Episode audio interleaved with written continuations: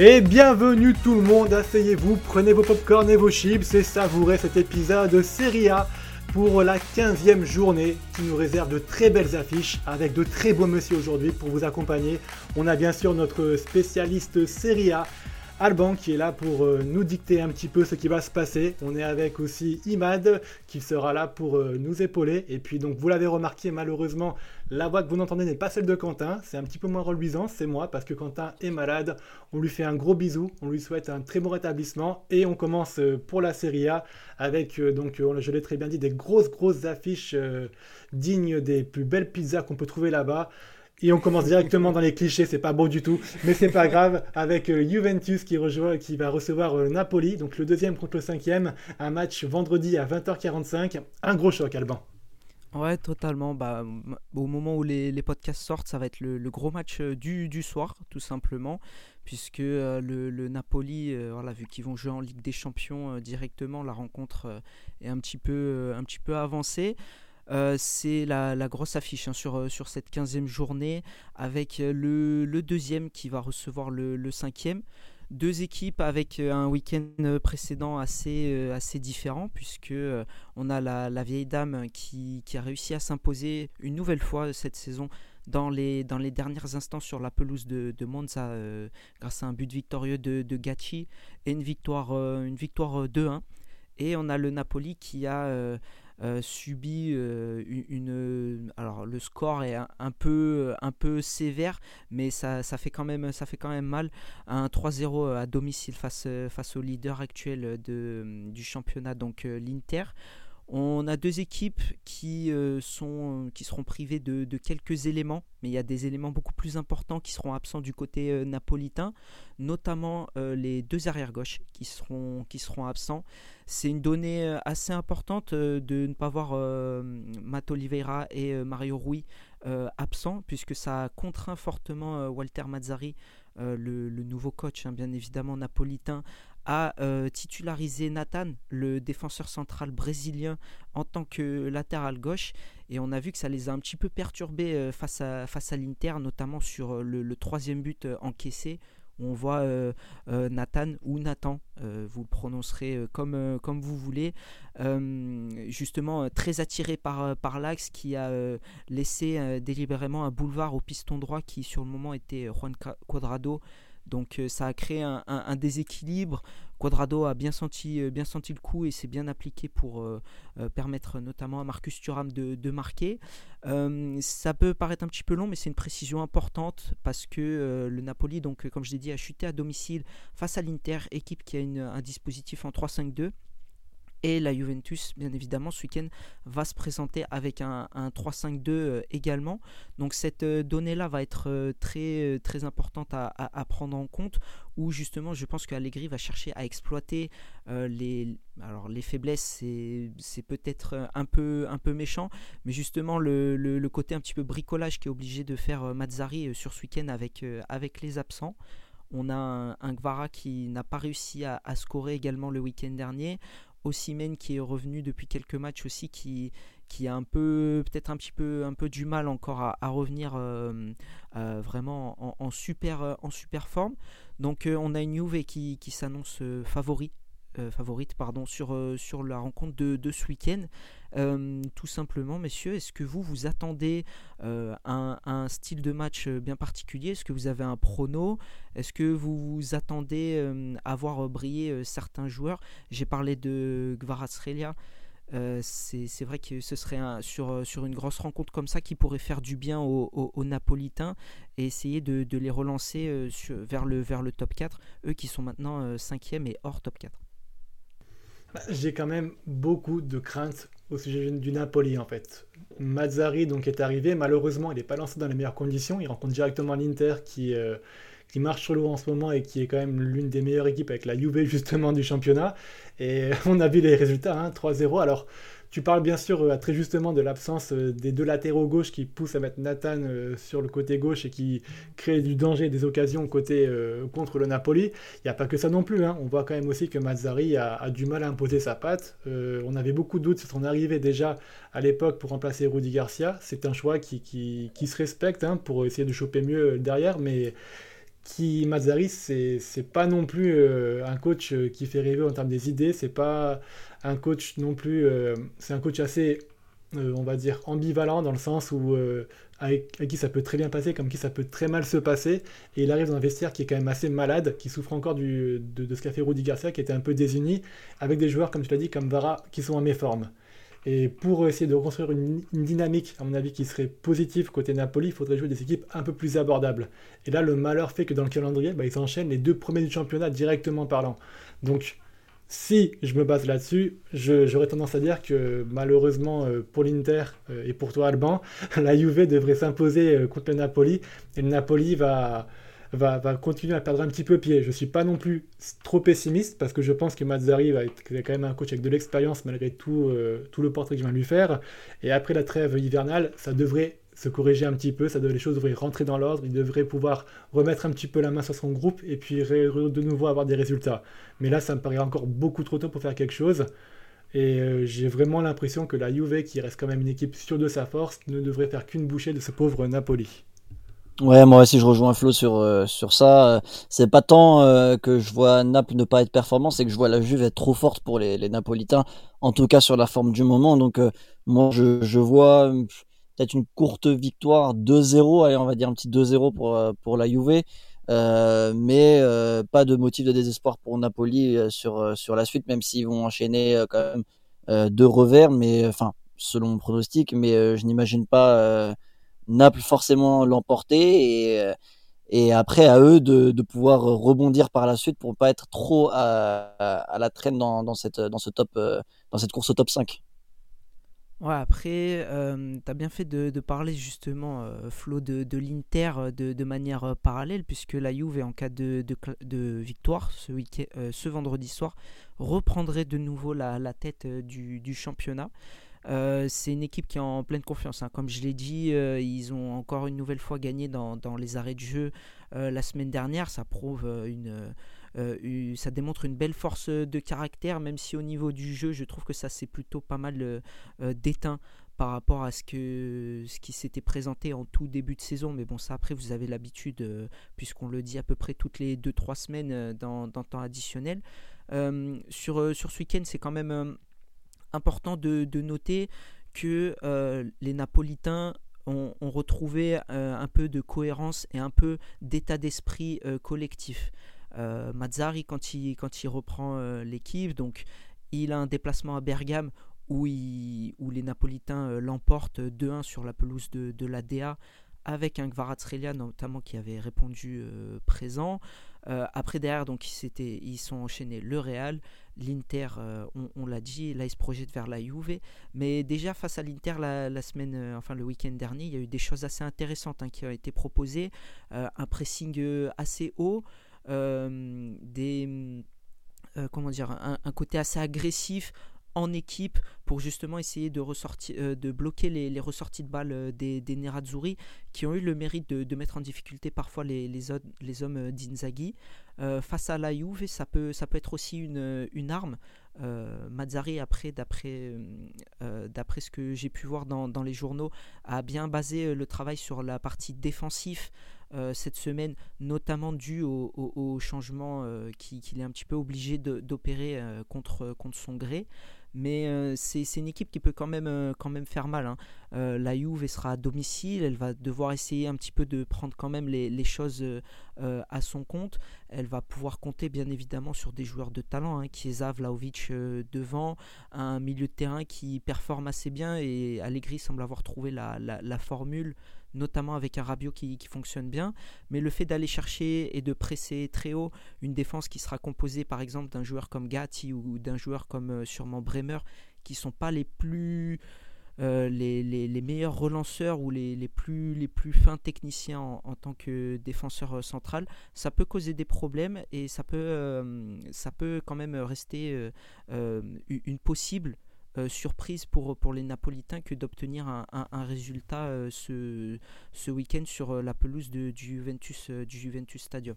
Ouais, mais ce qui me fait peur en fait, c'est que ces problèmes-là, ils peuvent être causés que par période, parce que j'ai l'impression que l'équipe du Napoli, donc tu l'as dit, va, va, mieux, Mais aujourd'hui, face à une équipe de la qualité de la Juve qui est en pleine confiance et qui est quand même plus mature tactiquement parlant, tu vas, tu vas pas pouvoir mettre en difficulté la Juve sur des longues séquences en fait aujourd'hui. C'est clair que je suis d'accord avec toi que Napoli monte en puissance, ça va quand même déjà un petit peu mieux sous Mazzari, il va falloir plus de temps et surtout contre la Juve pour essayer de bousculer le match.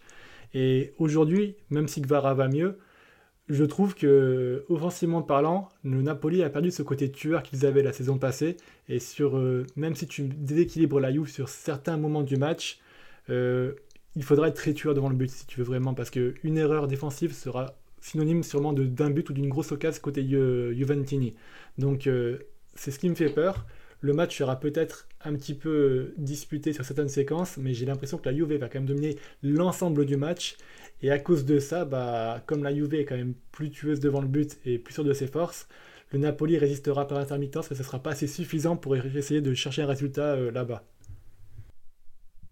Ouais, après, c'est vrai que ça, ça peut être. Euh, enfin, de toute façon, ça, ça, rejoint la dynamique globale hein, des, deux équipes depuis le début du, championnat.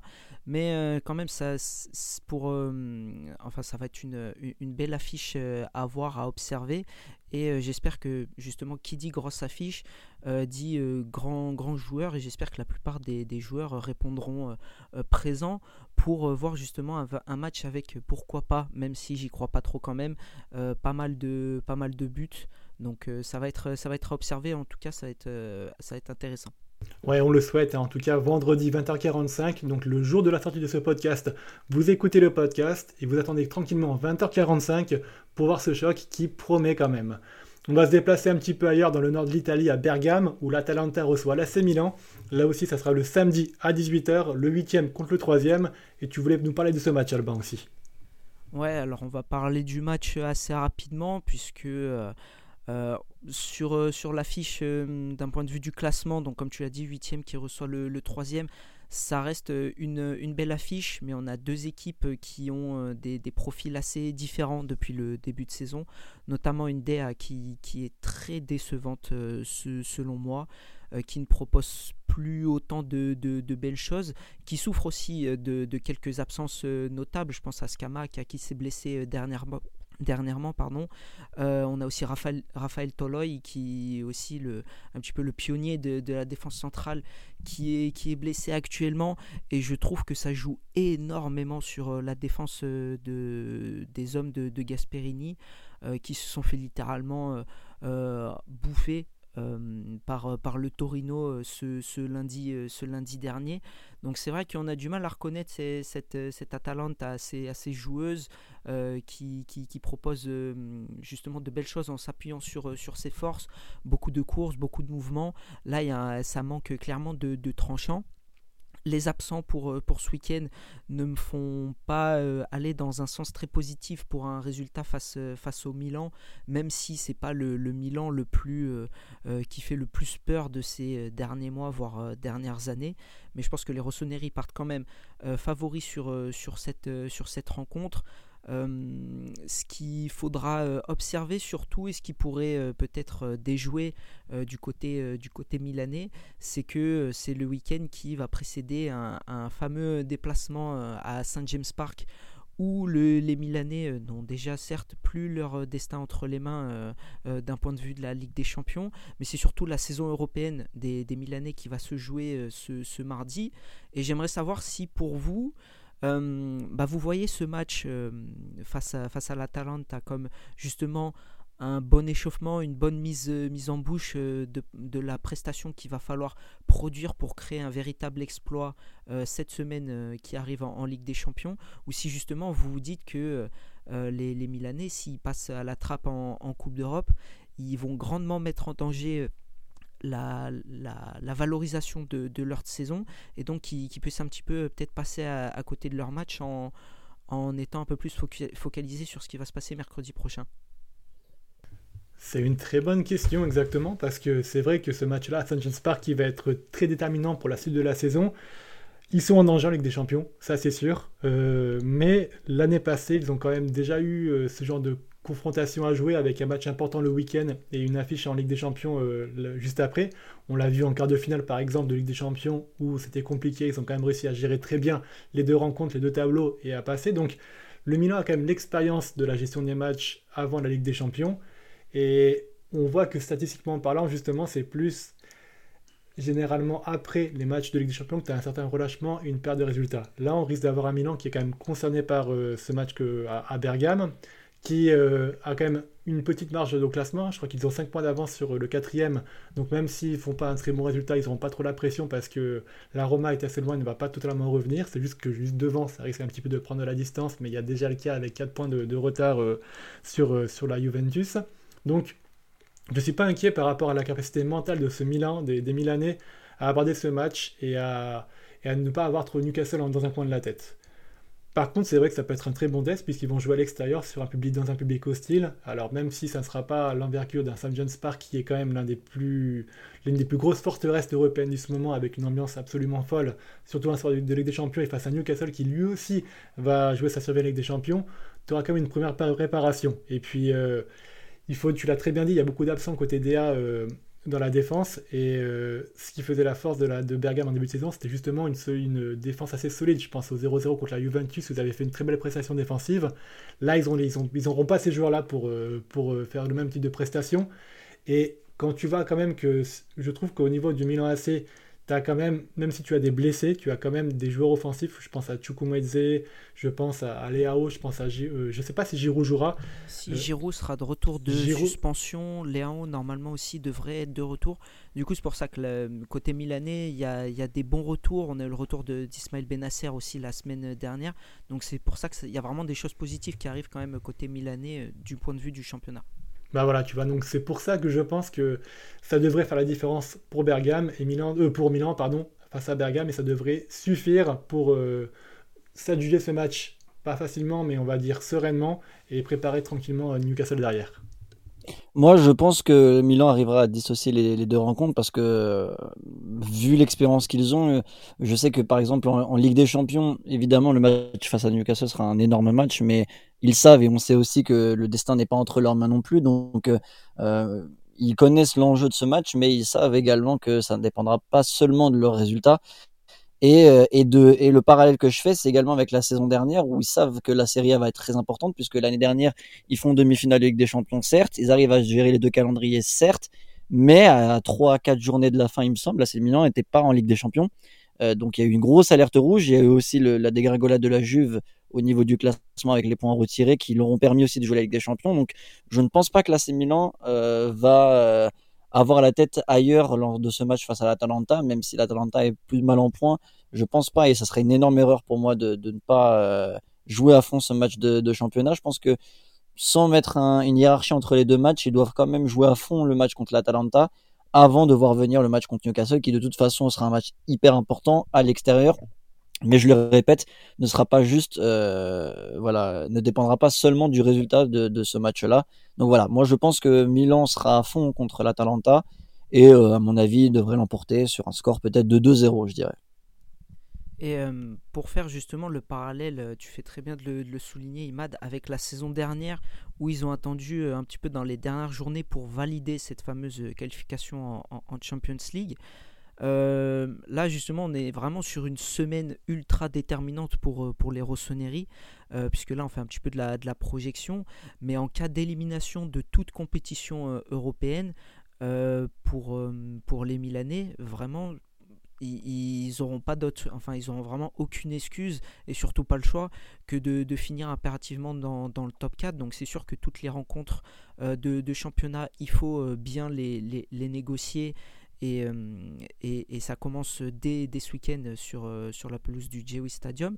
Mais euh, moi j'ai envie de vous, poser la question quand même parce que voilà, on fait un petit peu de la projection, mais en cas d'élimination en phase de groupe de Ligue des Champions ou reversement en, Europa League, est-ce que pour vous euh, la, saison des, des, Milanais serait déjà un, échec ou euh, si jamais ils arrivent à redresser la barre en, championnat, sachant que s'ils sont, on va dire, privés de, Coupe d'Europe, derrière, ils ont un sacré effectif. Ils pourront aligner vraiment la grosse équipe, à moins d'avoir énormément de pépins, tous les week-ends en, championnat avec une certaine fraîcheur, ce qui pourrait leur permettre peut-être de regrappiller des places au classement et pourquoi pas finir, enfin viser le, titre derrière. Est-ce que pour vous, ce serait vraiment un énorme accident un énorme échec plutôt ou euh, où ça peut se rattraper potentiellement? Moi, je nuancerais plus par une énorme, alors une grosse déception plus qu'un échec, parce que au vu de la poule, quand même, la, poule est assez euh, rude, assez forte. Il y a quand même euh, des bonnes équipes dans, cette poule de Ligue des Champions, et on sait que hormis la Ligue des Champions, en championnat la fin de saison dernière était quand même, voilà, ils sont, comme on l'a dit à l'instant, ils sont sauvés de justesse. Donc moi quand même après, c'est vrai que hormis cette poule, on était beaucoup quand même à mettre l'AC Milan euh, parmi les deux qualifiés de Ligue des Champions. Donc s'il venait à être éliminé, ça serait quand même une déception vis-à-vis de ça. Euh, une déception aussi dans le sens où ils ont tardé à marquer. Je crois qu'ils font 0-0 les deux premiers matchs. Donc euh, voilà, c'est quand même assez dommage avec l'effectif qu'ils ont. Mais comme tu l'as dit, voilà, ils peuvent se renforcer par la suite. Donc je trouverais que ce serait une déception s'ils arrivent à gratter l'Europa League et faire un bon parcours en Europa League. Ça serait aussi pas mal s'ils arrivent à, le faire, si c'est encore possible pour eux. Euh, moi, ouais, moi j'aimerais bien qu'ils aillent chercher ça quand même. Et après, pour parler d'échecs, faut voir le, ce que ça va donner en championnat. S'ils arrivent à être un, véritable euh, concurrent au titre, et je dis bien concurrent au titre parce que la saison dernière, par exemple, c'est pas le cas encore, mais Naples était assez seul. On peut pas parler de deuxième comme concurrent vraiment au titre. Là, il faut vraiment pas qu'il s'arrête à être dans le top 3, mais vraiment euh, être euh, un, un, poison pour l'Inter et la Juve dans cette euh, course au titre. Mais si c'est pas le cas, oui, là on pourrait quand même parler de, de petits échecs par rapport aux attentes. Mais pour le moment, je dirais plus, si on voit une élimination contre Newcastle, je dirais plus une déception qu'un échec pour le moment. Je pense que le terme déception est complètement approprié parce que tu l'as dit en plus, il y a un effectif qui s'est construit autour euh, du Milan au mercato de, cet été avec beaucoup d'arrivées offensives. Mais euh, c'est arrivé qui est un petit peu tardif parce qu'il n'y avait pas que des manques dans l'effectif offensivement parlant. On voit que défensivement, ils n'ont pas eu de chance non plus, ils ont beaucoup de blessés. Mais on voit déjà que pour le mercato d'hiver, ils ciblent deux recrues défensives pour euh, combler les manques dans leur effectif.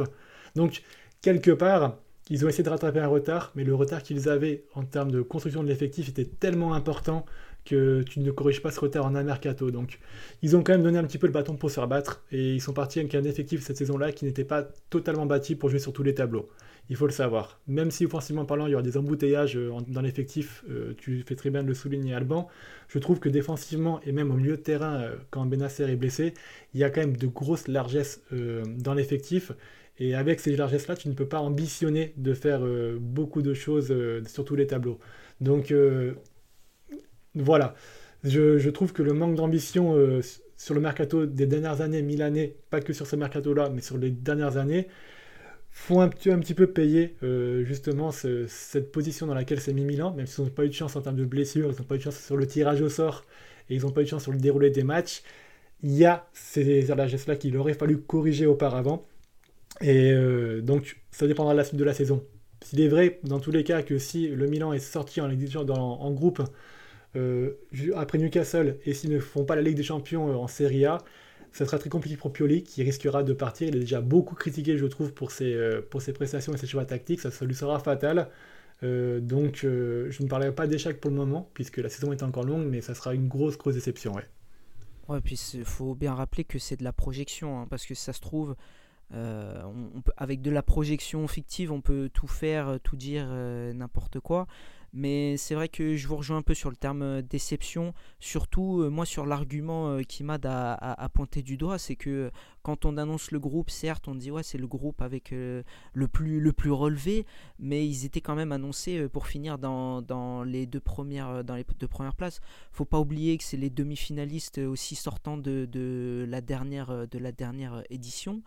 Donc euh, ça, fait un petit peu, ça fait un petit peu tâche. Pour faire un comparatif avec un autre club historique dans un autre championnat, Benfica qui l'année dernière fait quart de finale euh, et, même euh, champion, champion en, titre, se fait sortir dès la phase de, poule. Il y a énormément de, critiques, de déceptions ou autres, et seul un titre de, champion pourrait essayer de rééquilibrer la balance.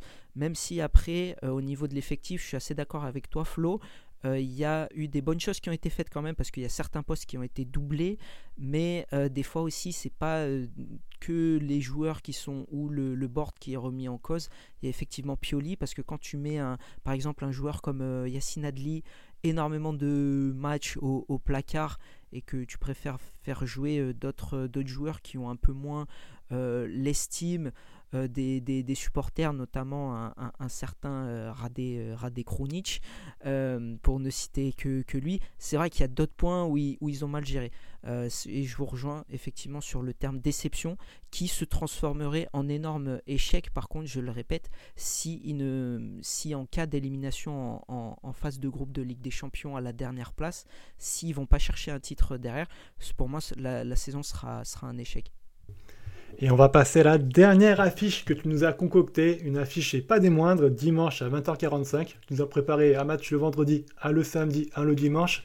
Très belle organisation, très beau programme. Et on va du côté de la Roma qui reçoit la Fiorentina. Euh, qu'est-ce que tu voulais nous dire à propos de ce match? Ouais, tout, tout dans l'ordre en plus, hein, au niveau de la présentation, donc comme ça c'est parfait. Euh, on a une Roma donc euh, quatrième qui est montée euh, sur, le podium mais non je crois pas que ça existe de podium avec 4 places mais qui est montée dans, le top 4 le, week-end dernier avec une victoire un peu difficile à aller chercher quand même sur la pelouse de, de Sassuolo. Il a fallu attendre que les Nero Verdi soient, soient réduits à, à 10 pour que les, les, les fassent la différence et passent d'être menés 1-0 à l'emporter finalement, finalement 2-1.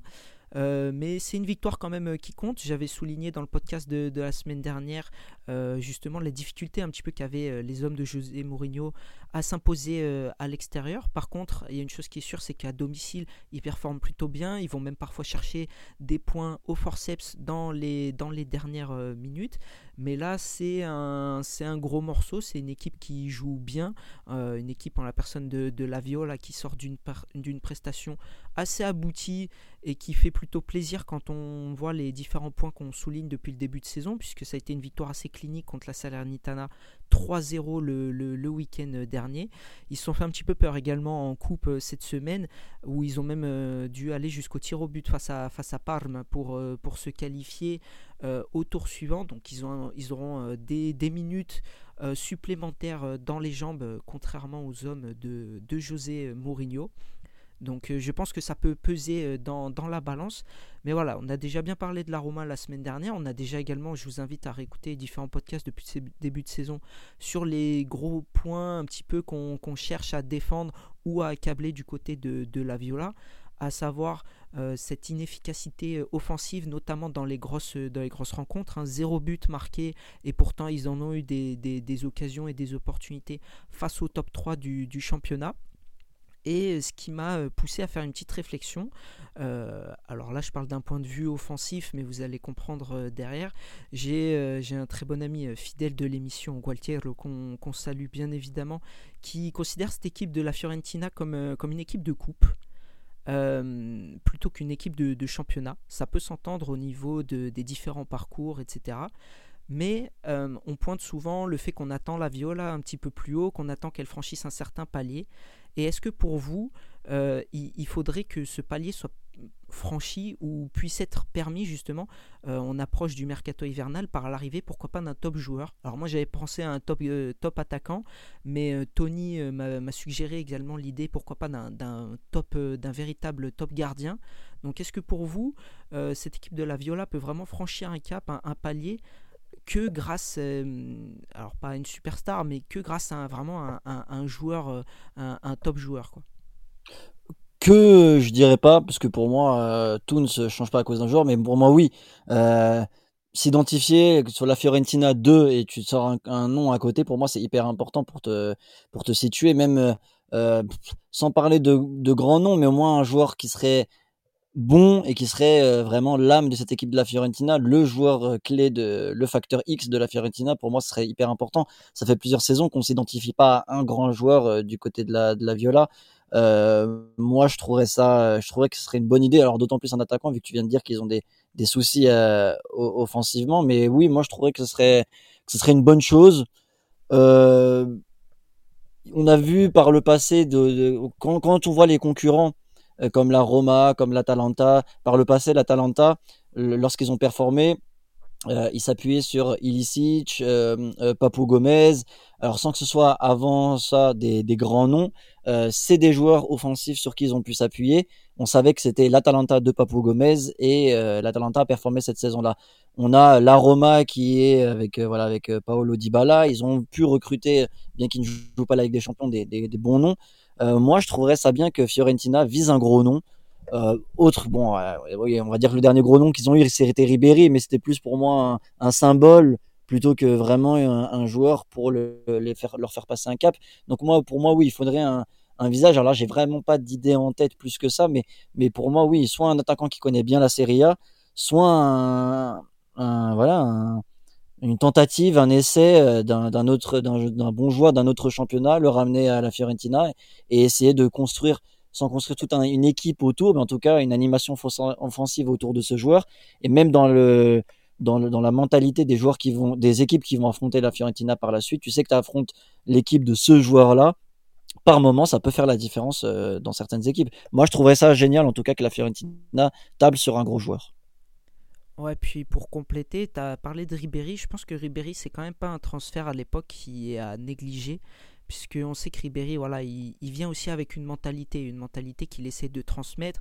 Euh, derrière, quand, quand, tu vois qu'un Dusan Vlaovic qui a explosé justement à la Viola euh, a rendu plusieurs fois hommage à ce que Ribéry lui a, lui a apporté un petit peu au quotidien, après, le problème, c'est que la Viola, quand ils ont un super joueur, bah, il, part, il part derrière.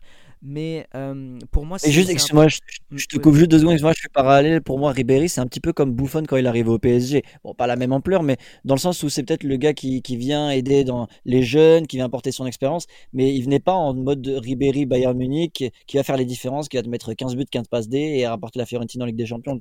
Je, je, je minimise pas l'apport de Ribéry à la Fiorentina, loin de là, et euh, comme tu l'as dit, et comme Laovic l'a dit, ça a été euh, important. Mais c'était pas une recrue comme là, tu es en train de l'expliquer, le joueur qui va faire en sorte que la Fiorentina soit top 4 en fin de saison, par exemple. Oui, bien sûr, je suis d'accord. Mais c'était juste pour dire que c'était pas à négliger. Mais après, par contre, tu as totalement raison sur, euh, sur la forme. On, est d'accord que, ouais, moi aussi, il me faut, par exemple, l'attaquant qui va te garantir 20-25 buts. Et puis, même pour refaire un petit clin d'œil à, Gauthier sur le fait qu'il disait que c'était une équipe de coupe. L'année dernière, ils font quand même deux finales de coupe. Et là, à, la fin, ils, perdent les deux. Moi, je pense que si tu as vraiment ce, joueur, euh, comme disait Imad, où tu, le crains, ou justement si c'est un super gardien, que voilà, si tu arrives en séance de penalty ou autre, tu sais que le gars, euh, enfin, c'est vraiment justement le, le joueur qui, qui, va te faire, euh, qui va te faire la différence et qui va te faire basculer justement dans cette autre catégorie, puisque pour moi une Viola qui remporte par exemple une Coupe d'Italie ou qui remporte la Conference League, elle bascule, elle franchit un, cap. Euh, alors après les gens ils mettent euh, ce qu'ils veulent sur euh, l'importance d'une Conference League, mais ça permet quand même de, basculer un, cran au-dessus. Donc pour moi ils, sont absolument... alors je vais pas dire dans l'obligation parce que je suis pas commis ou je suis pas je suis pas son, son banquier pour euh, lui dire euh, qu'est-ce qu'il faut faire et combien il faut mettre sur sur tel sur tel joueur. Mais en plus c'est un club je pense qui a un bon environnement. On revoit par exemple un Arthur Melo du anciennement du Barça prêté par la Juve et qui s'éclate tout simplement là-bas. Donc ça peut être quelque chose d'intéressant à, faire et je pense qu'il faut que ça passe par là eh bien, merci beaucoup à la bande pour cette euh, très belle présentation, ce très bel épisode. Merci Matt d'avoir été là pour nous assister. Et merci à vous, chers auditeurs, d'avoir écouté cet épisode. N'hésitez pas à mettre votre meilleur 5 étoiles sur les plateformes d'écoute. N'hésitez pas à nous repartager sur Twitter ou sur Facebook si vous avez 50 ans et que vous êtes un théorie du complotiste. En tout cas, on vous embrasse, prenez soin de vous et on se revoit la semaine prochaine. En attendant, si vous avez d'autres envies, il y a aussi les podcasts euh, euh, Liga Bundesliga et Première Ligue, excusez-moi, qui sont disponibles pour vous et qui sont tout juste sortis du four. Merci à vous, c'était traditionnel.